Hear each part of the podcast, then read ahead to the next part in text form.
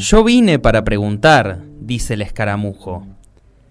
Que todos podamos contar la propia historia es lo que sana y repara. Porque la luna es blancura Saber no puede ser lujo. Te invito, invitamos. Poder decir por la 101.9 FM al toque. Y porque el escaramujo es de la rosa y del mar. Yo vivo de preguntar, saber no puede ser lujo. Yo vivo de preguntar, saber no puede ser lujo. Acabamos de iniciar un trayecto en nuestro país que nos va a llevar a decidir quién conducirá por los próximos cuatro años desde el próximo 10 de diciembre el destino de todos los argentinos. La primera instancia electoral se nos va a presentar el 13 de agosto en Las Paso y la segunda el 22 de octubre en las elecciones generales. Ya tuvimos acá, la ciudadanía de Córdoba, la posibilidad de pronunciarnos el pasado domingo 25 se eligió en, una, en un escrutinio, lo vamos a decir bien, en un escrutinio muy polémico a Martín Yarlora, actual intendente de la ciudad de Córdoba y que eh, se presentó como candidato a la gobernación por Hacemos Unidos por Córdoba para ser el próximo gobernador. Acompañado por Miriam Prunoto, quien va a llegar a la vicegobernación de nuestra provincia desde la intendencia de Juárez Selman a donde a su vez llegó en representación del radicalismo, fuerza política distinta a la que el 25 la consagró vicegobernadora de la provincia. Bueno, ya empezamos ahí a, a entrecruzar caminos. El viernes, además, inmediato anterior a esto que vivimos los cordobeses el domingo, en un proceso inédito en nuestro país. Nunca antes habíamos llegado tan cerca del vencimiento del plazo de presentación de candidatos sin saber ciertamente quiénes eran muchos de los candidatos. En este caso incluso, se creyó al principio que la dupla que competía en Unión por la Patria eh, era una y a último momento fue otra. Bueno, en todo ese panorama, el viernes se presentaron los candidatos y se abrió la puerta al análisis que comenzó ese día y que no va a terminar hasta vaya uno a saber cuándo.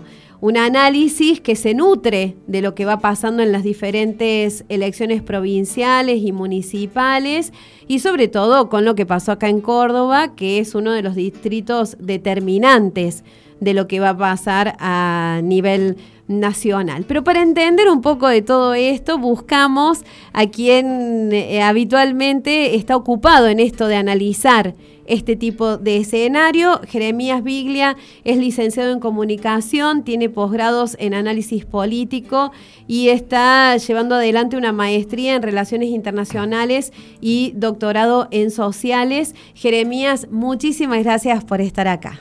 Muchas gracias por la invitación. Muy contento de verte nuevamente. Bueno, eh, nosotros también. Jeremías, eh, nos tenemos que acostumbrar a mm, una forma distinta de pensar y de ver a las fuerzas políticas. Creo que sí, indudablemente. Eh, desde un proceso ya, diría, de larga data, a nivel global y sobre todo profundizado en lo que fue la experiencia de crisis 2001 en nuestro país, Creo que la crisis de representación que ha sufrido la dirigencia política está en constante tensión y en una constante búsqueda de cómo lograr esa representación. Con un agravante, en la actualidad, esa crisis de representación pareciera ser sistemática hacia toda la dirigencia política. Porque en el escenario de polarización en el que vinimos transitando en los últimos, diría, últimos ocho años como país, que ya ahora creo que hay un cambio cualitativo, siempre fue como que todos los de abajo de un espacio quería que se vayan todos los de arriba del otro creo que ahora estamos muy cerca de que todos los de abajo quieren que se vayan todos los de arriba, más allá de las identidades políticas que persistan. Pero sin lugar a dudas, creo que la concepción tradicional de partido que tenemos eh, ha mutado a ser una línea interna dentro de una coalición superior. Y en esa, esa forma han encontrado hasta ahora cierto equilibrio en esa contención o en esa búsqueda de la representación política. Propio de una sociedad también eh, más individualizada, propia de un sistema económico social también que fomenta este tipo de eh, configuraciones sociales e identitarias, indudablemente. no, en esa concepción ¿no? de pensar un partido, de pensar en una orgánica, de pensar en una doctrina y pensar, digamos, desde una ideología que era la que definía el comportamiento del electorado, ha mutado. Eso no quiere decir que no sigan teniendo prevalecencia e importancia los partidos políticos. Los partidos políticos hoy básicamente están funcionando como los patobicas, ¿no? de una elección. Es los que le permiten o no a alguien participar. Porque tanto legalmente son quienes tienen eh, la facultad para los procesos de selección de candidaturas y por otra parte en términos de relaciones de poder en un proceso anterior eh, a eso, eh, terminan siendo quienes permiten o no una candidatura. Y también, eh, sí, la verdad que esta figura de los patobicas es muy ejemplificadora, no lo había pensado de esa manera, pero claro. Eh, pero además esto que pasa de los transfugismos. Indudablemente. Que no sé si es un concepto, depende cómo se lo mire, si es un concepto eh, negativo o positivo. Es la posibilidad de alguien que no encuentra lugar en un espacio de habitar otro espacio político o es eh, el síntoma de alguien que está buscando, buscando ubicarse y como no se ubica en tal lugar, lo busca en otro espacio. Mira, yo me hago más interrogantes en relación a lo que vos me decís y también en la intención de hacer una afirmación. Eh, un pensador que siempre a mí me gusta eh, volver, por más que muchos lo quieren dar por muerto, como es Antonio Gramsci, él habla mucho sobre la cuestión del transformismo, en el caso italiano sobre todo. Y en ese caso del transformismo, en eso de lo que él dice como guerra de posición y guerra de trincheras, para, simplificarlo, para bajarlo un poquito del lenguaje más, más mundano, más de la calle, cuando hablamos de estas alianzas que se configuran, en cierta medida en algún momento pueden traerte un beneficio electoral, pero por contrapartida los riesgos que alimentan a las fuerzas políticas es por una parte una pérdida de identidad, pensemos la experiencia de lo que fue el radicalismo y de lo que es el radicalismo en el contexto de 2015 a 2019 al menos. Después, de ahora en adelante, podemos ver cómo se reinventará o se reconfigurará el radicalismo. Es una cuestión pensando en la representación y en la identidad, ¿no? Y por lo otro, en el imposibilismo que significa después, el día después de gobernar, a gobernar, ¿no? Claro. Y tenemos la experiencia fallida, ¿no? De Juntos por el Cambio y ahora también el Frente de Todos, que si hay algo que los caracterizó fue la incapacidad de resolver los conflictos internos en la toma de decisiones.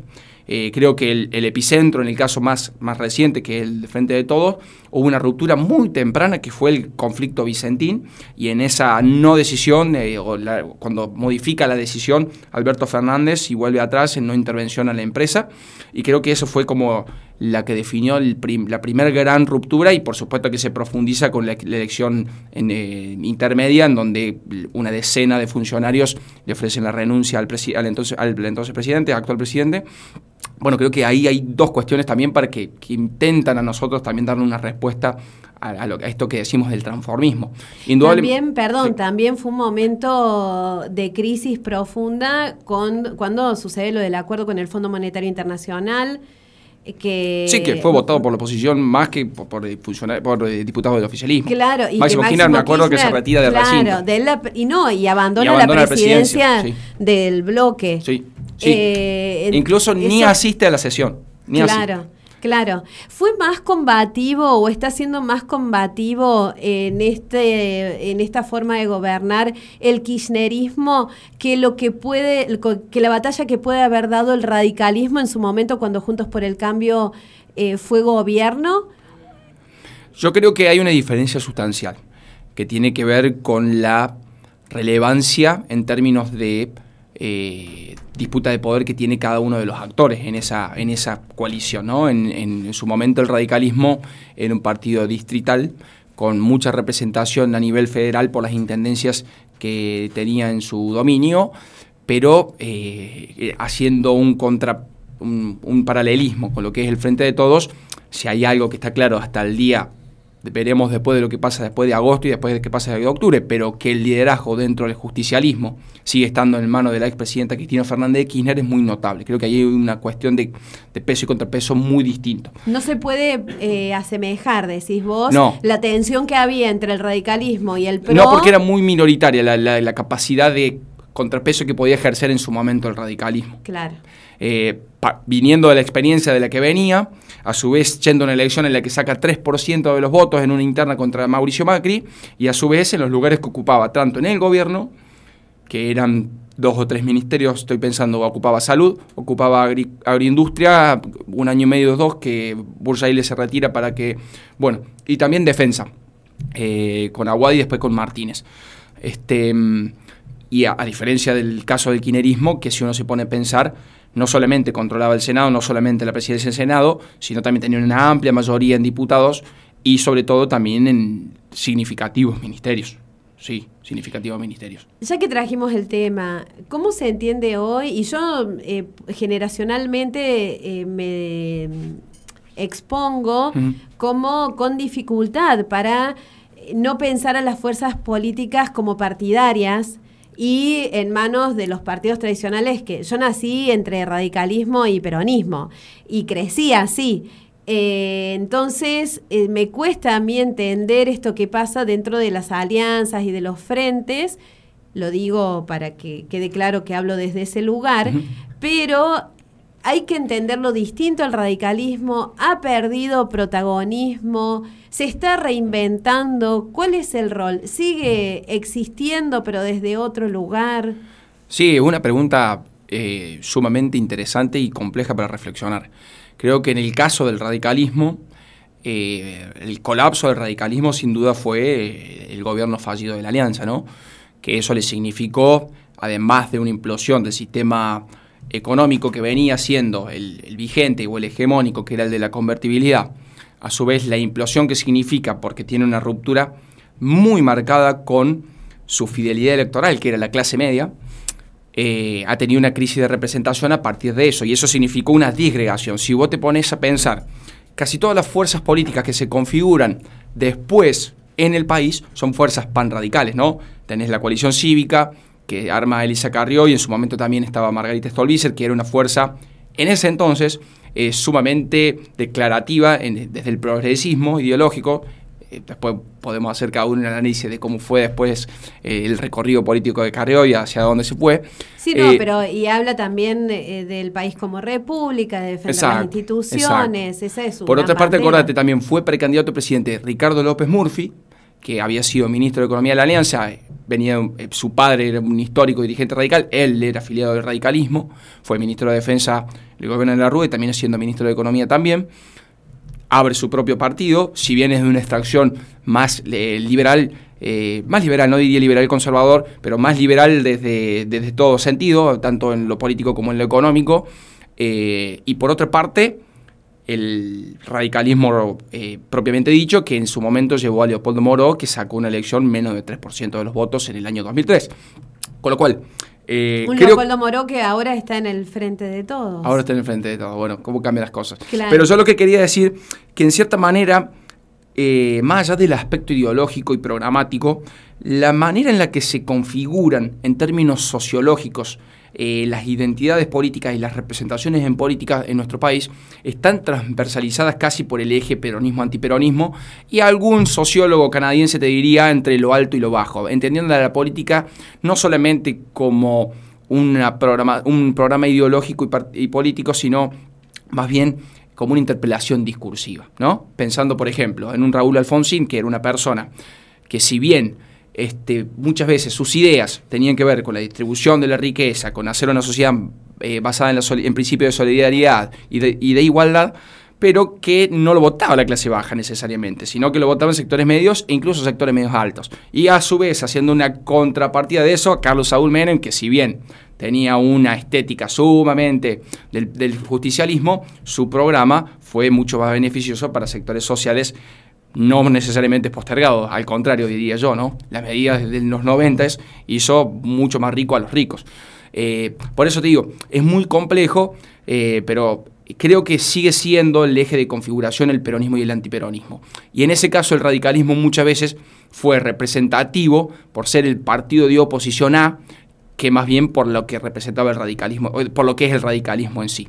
Y creo que en eso, en el nacimiento del PRO, el PRO es el partido que en su momento sabe identificar con, un conjunto de casualidades también, porque también fue muy compleja su llegada al poder. eh, un conjunto de, elecciones fallidas, a su vez también un conjunto de alianzas, también incluso con actores del propio radicalismo a nivel capital federal, que lo llevan al gobierno de la ciudad.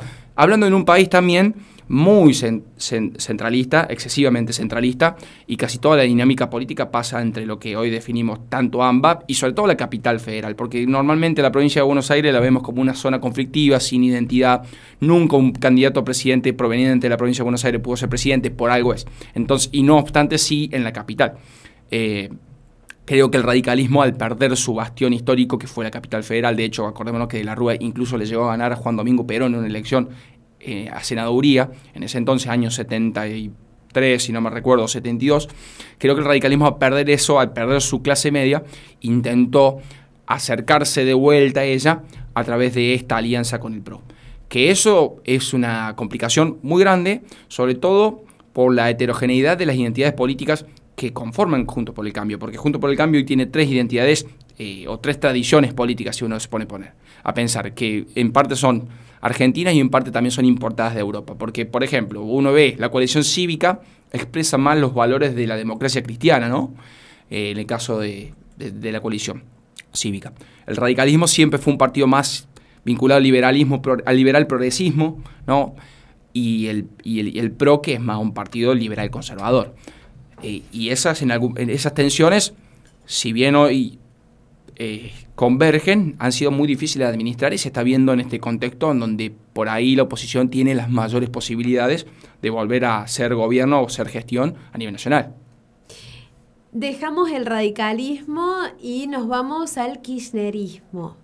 ¿Cómo ves configurado el espacio kirchnerista en este momento, sobre todo después de que se decide que eh, la dupla con el apoyo de Cristina Fernández de Kirchner es Massa Rossi. Y bueno, tenemos eh, la otra dupla que va a jugar la interna, que es la de Grabois, que eh, se plantea como para no perder los votos del kirchnerismo puro. ¿Cómo lo ves teniendo en cuenta que cuando se conoce esta fórmula en lo personal creo que Juntos por el Cambio tembló frente a eso, porque me parece que se la veían más segura con Guado de Pedro y Juan Mansur que ahora con la posibilidad de Massa Rossi. Eh, pero de muchos, sobre todo el poder mediático concentrado, salió a decir que empezó la muerte del kirchnerismo con esto. Sí, eh, primero es medio fuerte hablar de eso, decir de la muerte de, creo que eh, no está bueno que la, dirigencia política utilice esas terminologías. Me parece que eh, tiene que ver esto con el juego político. El juego político tiene que ver con relaciones electorales. En todo caso, hay que ganar elecciones, no, hablar de, muerte, de, algo, ¿no? es muy feo. Pero más allá de eso, para hablar sobre lo que vos decís, creo que eh, también el kinerismo se ha desenvuelto en el margen de las posibilidades, indudablemente, ¿no? que en el último tiempo ha funcionado más bien como una especie de, de super yo, ¿no? De, como, como, esa, como esa limitante ética, política, ideológica a lo que hace el funcionamiento de, la coalición eh, gobernante en la actualidad y, el, y, en la candidatura de Sergio Massa ahora.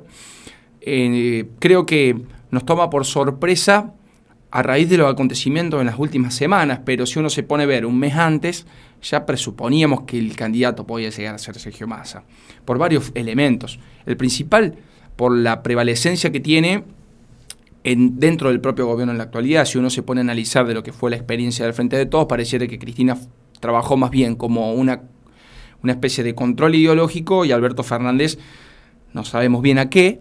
Y el único que tomó decisiones en este contexto fue Massa, ¿no? Fue el único que le dio contenido político a la gestión. Nos guste o no nos guste. ¿no? Político y ejecutivo. Nos guste o no nos guste también, pero... Claro, eh, fue, vamos hacia allá, ¿no? Y el que tomó decisiones fue él. Eh, más allá de eso, yo creo que hay una cuestión acá de Cristina, de entender varias cuestiones. Primero, que si no, si no se ponían las condiciones que Massa exigía para el próximo proceso político que se iba, perdía el, el candidato no solamente perdía el candidato, sino que perdía al ministro de Economía. Perder el ministro de Economía en este, con este contexto, en una economía donde nuestro Banco Central tiene reservas negativas, en donde tenemos que asumir compromisos en próximas dos semanas con el Fondo Monetario Internacional y estamos a la expectativa de que también tengamos un desenvolvimiento de fondo por parte del organismo, en este contexto perder el ministro de Economía era básicamente caer en una hiperinflación, que eso va a ser catastrófico no solo para la gente, sino también para el resultado electoral de Frente para Todos. ¿Crees que esto lo usó o le sirvió más que lo usara? ¿Le sirvió de elemento de presión a Sergio Massa en voz de Cecilia Moro? Yo, creo que Cristina gana, en esto Cristina ha ganado de todas formas, más allá que si bien uno debe, yo para mí, lo digo en términos personales, Massa no es el candidato de Cristina, indudablemente, ni tampoco lo es Rossi. Eh, a raíz de los acontecimientos. No, no, ella dijo en la última eh, Pero más allá discurso que su candidato es Guado de Pedro. Indudablemente, indudablemente. Pero más allá de eso, creo que también Cristina piensa en el día después. Y eso es, en esto de la, ética de la convicción la ética de la responsabilidad. Creo que Cristina siempre ha tenido una lógica política. En esto, uno de los pocos dirigentes políticos a nivel nacional que tienen lógica política y ha intentado prevalecer en la capacidad electoral del espacio. Eh, quiere que la fórmula del Frente de Todos sea lo más competitiva posible y sobre todo que entre en el balotaje, cosa que con Guado de Pedro era un riesgo. Y creo que eso también a Cristina la libera de ciertas cuestiones porque a su vez ha tenido la mayor relevancia en la configuración de las listas tanto legislativas, eh, sobre todo en provincia de Buenos Aires, y en, esa lucha que es retener el bastión electoral del peronismo, que es la provincia de Buenos Aires, que en todo caso va a terminar siendo una limitante para el partido opositor si gana, o si gana el propio oficialismo para el propio Sergio Massa. Va a ser un lugar de contrapeso y de control que va a tener también en el día de la gestión. Creo que en eso, en eso también el quinerismo piensa también su modo de supervivencia de cara al futuro. Creo que ahí podemos explicar varias de las cuestiones. Y se ve también en la función que está teniendo Cristina, lo, voy a poner, decírtelo en términos futboleros, está casi como una capitán de un equipo. Ayer vimos que se sacó, antes de ayer vimos una foto con Scioli. Es como que está intentando de retener a todo para que se llegue en el mejor marco de unidad posible de cara a la elección, e indudablemente buscando un resultado electoral. Con otra advertencia, hablamos eh, hay un libro de Max Weber muy interesante que es El científico y el político. Cuando estamos hablando de Sergio Massa, estamos hablando del político profesional del que habla Max Weber, ¿no? Y estamos hablando de un político que en campaña va a cometer la menor cantidad de errores, con lo cual es una gran dificultad y un gran desafío también para la oposición, que si bien tiene las de ganar, ese margen de ganar puede ser más acotado que si hubiese sido cualquier otro candidato. ¿Podría pasarle lo que pasó con Juez en Córdoba o con Yarlora, que pensaba que iba a ganar por 10 puntos y después termina ganando por apenas 3 puntos y a, gatas, digamos. Pero espera para... lo, lo debatimos. Claro, vamos a hacer una pausa y volvemos y lo charlamos.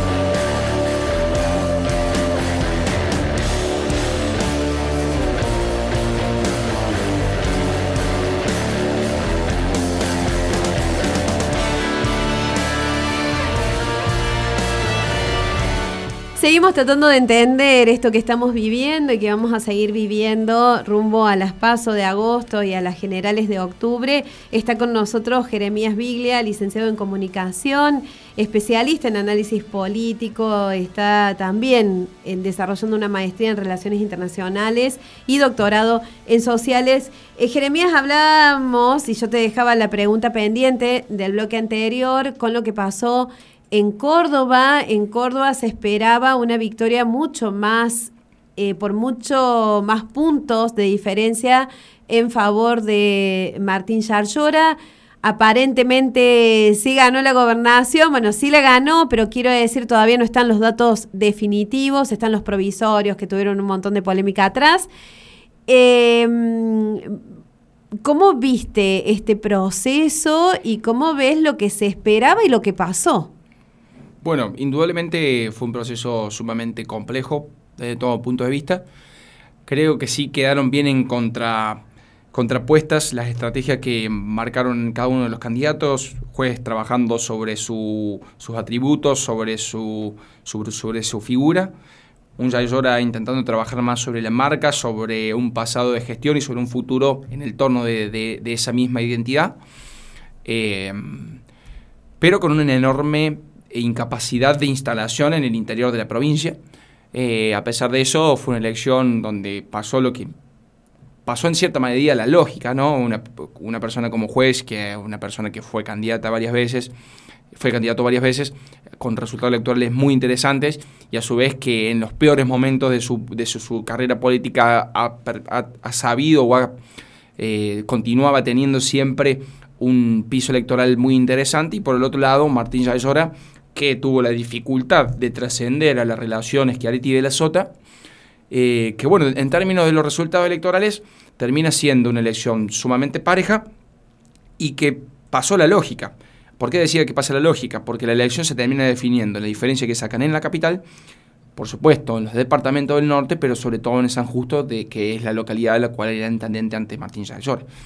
Eh, en ese sentido, Eso es un valor. Eso es un- porque donde se lo conocía, Yarlora ganó. indudablemente. Que no es menor el dato, digamos. Indudablemente, indudablemente. Y creo que termina siendo el gran, eh, el gran triunfador de todo este proceso político, sobre todo pensando en cómo se va a reconfigurar el peronismo a nivel provincial de cara hacia el futuro.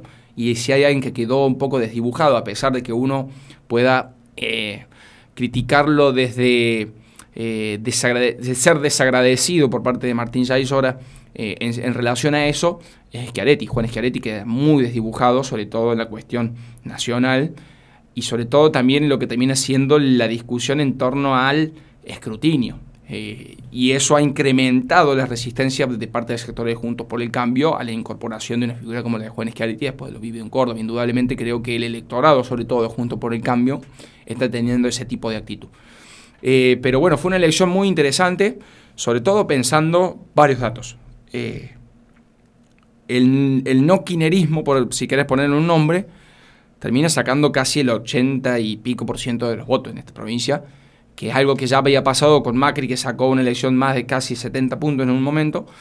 Pero bueno, en este, en este contexto, las dos fuerzas que son públicamente eh, no kineristas eh, terminan aglomerando todo ese caudal electoral. Y por, su, y por lo otro, dentro de la dinámica propia de las fuerzas provinciales, eh, por primera vez desde que ganó Unión por Córdoba, no van a tener mayoría en, la, en el Poder Legislativo. Sí, la legislatura les ha quedado adversa. Sí, con lo cual hay un elemento interesante también para ver y un desafío sobre todo para la oposición de cuánta capacidad van a poder tener para articulizar todo eso en la construcción de una oposición que realmente pueda ser eficiente a la hora de fiscalizar los, procesos de toma de decisión del oficialismo y a su vez de cómo eso se puede traducir en un proyecto de poder de acá a cuatro años.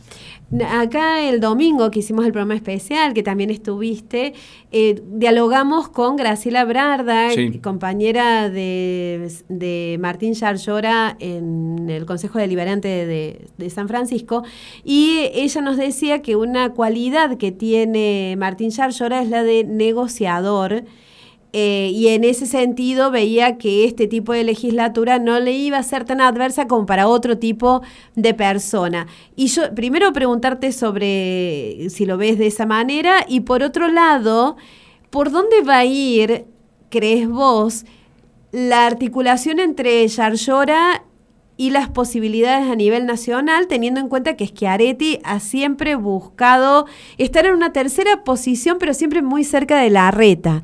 ¿Vos crees que Yarlora va a ir por ahí o más cerca de Massa? Sus antecedentes políticos me dirían que fue más cerca de Massa, más cerca de Massa. Si uno se pone a hacer un poco de historia, recordemos que fue precandidato diputado por el Frente Renovador también. Eh, allá por el año 2013, creo, siendo intendente de San Francisco. Que es cuando le hacía la interna a Schiaretti, eh, que tenía el apoyo a Schiaretti de De la Sota, o sea que le hacía la interna también a De la Sota. Exactamente, y si también se pone uno a analizar el comportamiento político a nivel nacional, si bien siempre Macri coqueteó con Schiaretti y ahora la reta también coqueteó con Schiaretti, en el momento que eh, un, Unión por Córdoba, vamos a ponerle el nombre del cual nació, participó a nivel nacional, fue en una paso con Sergio Massa también, cuando fue el precandidato a presidente José Manuel de la Sota. El más. Claro, exactamente, en ese entonces. Con lo cual yo creo que ahí no se puede hacer una una correlación directa, ¿no? Porque si hay algo que hemos aprendido también de muchos de los procesos electorales que se han venido gestando a nivel nacional en este entonces, que la, la ciudadanía separa muy bien los procesos, ¿no? No es lo mismo votar nación que votar gobernación que votar intendencias. Eh, creo que el electorado en eso ha, tenido cierto, vamos a ponerle un, un título, cierto nivel de madurez en saber identificar qué elige en cada situación creo que no va a haber una atracción directa de esos votos a ninguna de las dos fuerzas. Creo que va a haber división del electorado en, ese aspecto. Por supuesto, el que más se identifique con el peronismo, que es una parte del electorado que vota Martín ahora, va sin lugar a duda va a votar a Sergio Massa. Y en aquel que tenga mayor identificación con el no quinerismo a nivel nacional, indudablemente va a ir hacia Junto por el Cambio. Creo que la reta en eso hace una lectura de ese tipo y, un caudal de votos que está necesitando en una provincia que, en términos de Junto por el Cambio, siempre ha sido más proclive a Macri eh, que a otro dirigente político. Y si uno se pone a ver eh, con quién aparece más seguido en la foto Macri, es con Patricia Burrich. Y creo que la reta hace esa lectura también, que tiene que, para ser competitivo, también tiene que disputar el voto en Córdoba. Y disputar el voto en Córdoba es dividirlo y buscarlo donde sea. Lo que sí es esperable es que Grabois saque muy pocos votos acá. Sí, bueno, eh, en el caso de Grabois, mira, hay una semejanza también con el de Patricia Burrich, si bien creo que el, caudal electoral de Patricia Burrich va a ser mucho más abultado. Creo que no, no estaría contento Juan Grabois con esa semejanza, pero bueno. No, pero yo, la, semejanza va en no, no, en no en la cuestión ni estética ni ideológica, sino en la función que pueden llegar a cumplir, que en muchos casos, en un primer momento, fue evitar la fuga. ¿no? En el caso de Patricia Burrich fue evitar la fuga de votos de Juntos por el Cambio a Milei, y en el, en el caso de eh, Grabois evita la fuga de votos del quinerismo eh, más eh, ideológico, no vamos a decir radicalizado, vamos a hablar de quinerismo ideológico, eh, hacia sectores como de la izquierda, ¿no? que evitar que ese voto bronca, hacia insatisfacción hacia dentro de la propia fuerza política, se vaya hacia otro lugar. Creo que Grabois va a terminar cumpliendo con esa función, que es una, eh, en la teoría del conflicto se llama válvula de escape, ¿no? Es una manera de disipar las tensiones, ¿no? Teniendo una candidatura como esa que va a servir como función contenedora. Eh, creo que Grabois en eso, bueno, eh, hará una elección muy grande, una elección pequeña, pero va a servir para contener al electorado más identificado en términos ideológicos con el kirchnerismo. ¿Cómo ves eh, este dato que fue uno de los más relevantes y atraviesa a toda la sociedad, que es la escasa participación y eh, los votos en blanco que lograron la tercera, la tercera fuerza eh, entre caudal de votantes? Y es un dato, yo creo que es un dato que la dirigencia política tiene que estar advirtiendo. Si bien estaba leyendo una, hoy antes de venir justo, porque sabía que en algún momento me iba a hacer una pregunta de este tipo. Ayer una, una un diario muy interesante, Sentinel, creo, Sentinel, creo que se llama.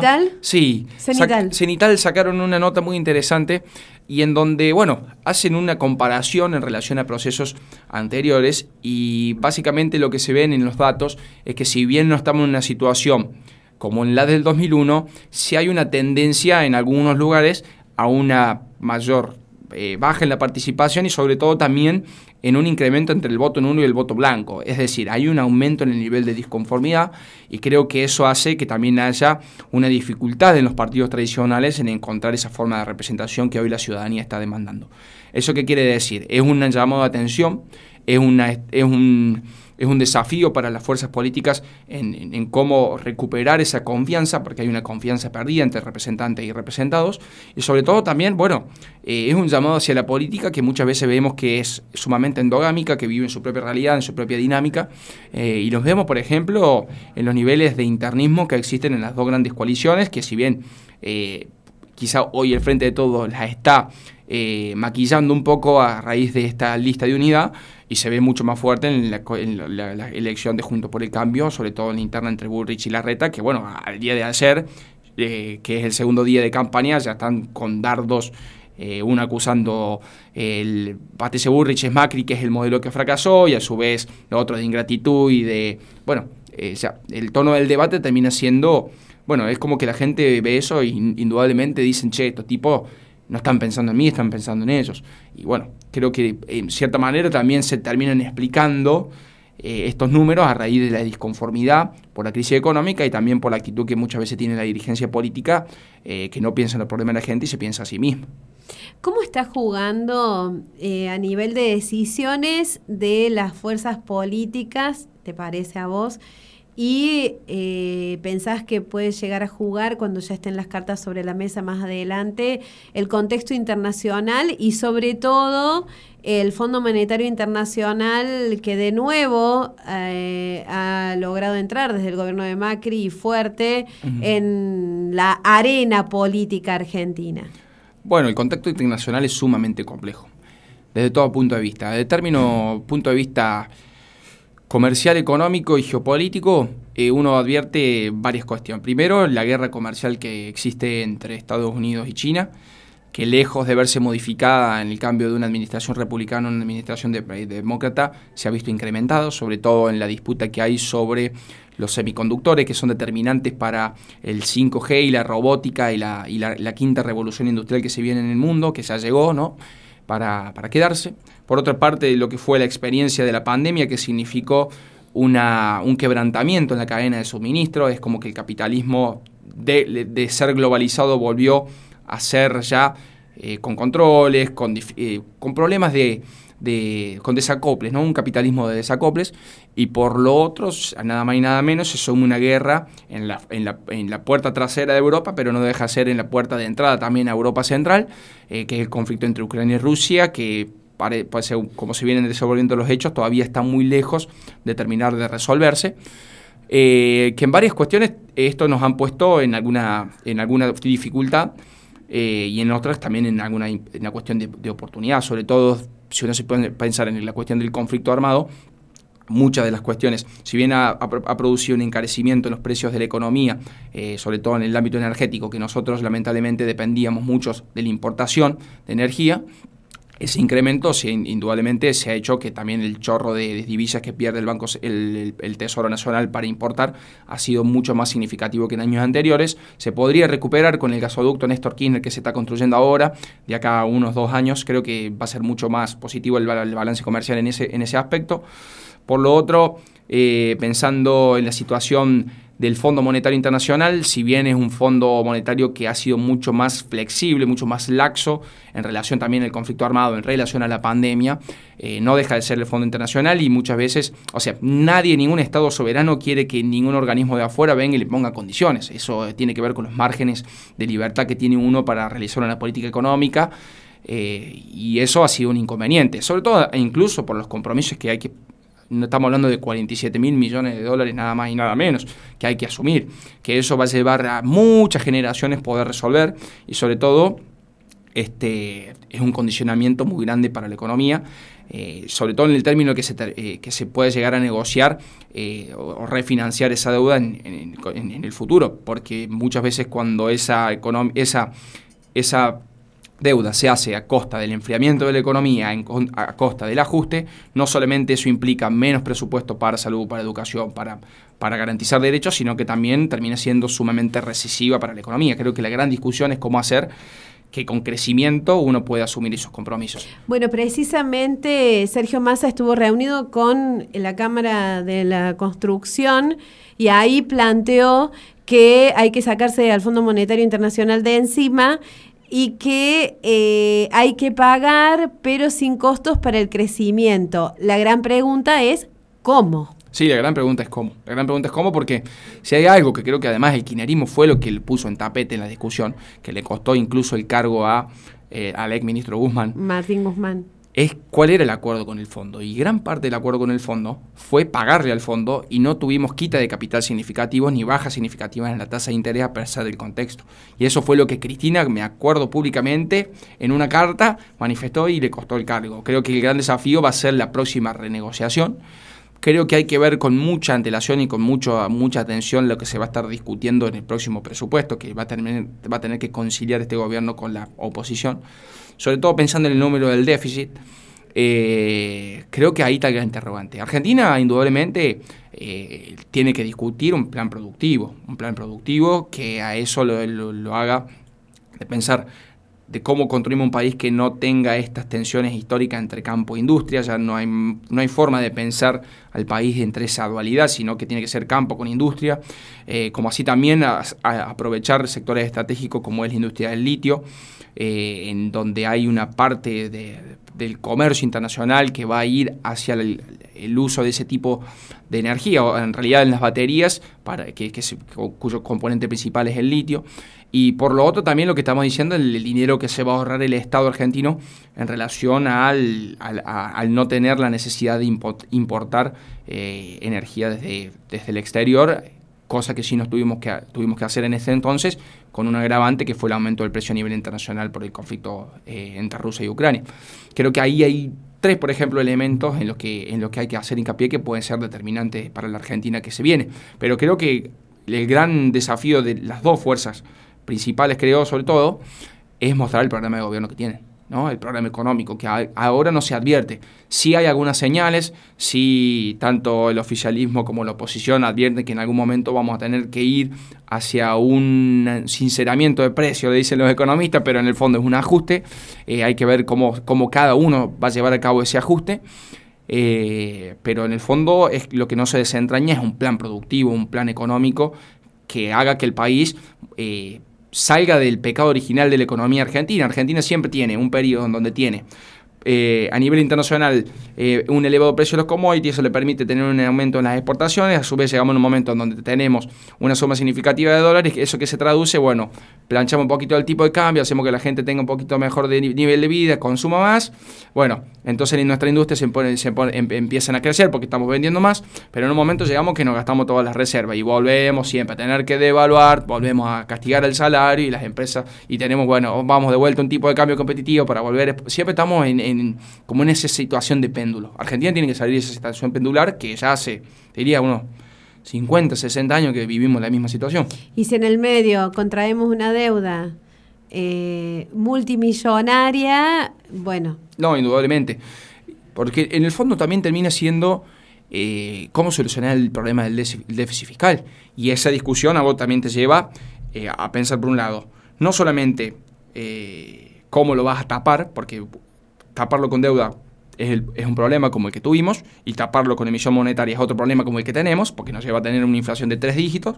Bueno, cómo la dirigencia política resuelve el problema del déficit fiscal que tenemos. Y esa también es una discusión no solamente técnica, sino que también es política, porque financiar el déficit es con endeudamiento, es con impuestos, es con crecimiento o es con deuda. Creo que ahí también hay una discusión que es política ideológica, no necesariamente técnica. Y bueno, eso también es, lo que tienen que discutir las grandes coaliciones y ser transparente de cara a la sociedad en lo que van a hacer. Jeremías Viglia, muchísimas gracias por esta visita. Espero que no sea la última. De todo lo que estuvimos hablando, quedaron un montón de posibilidades para seguir explorando.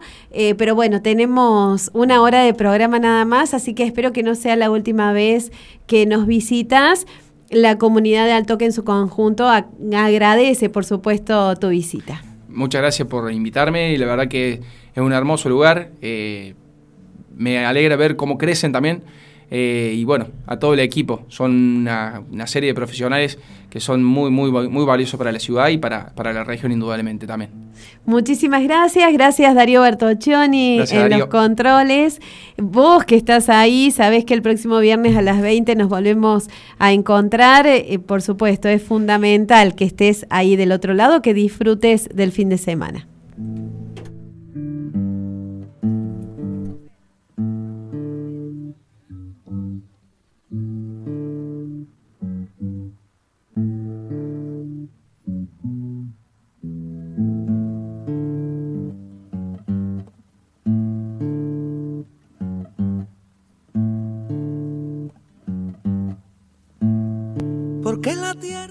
Saber no puede ser lujo.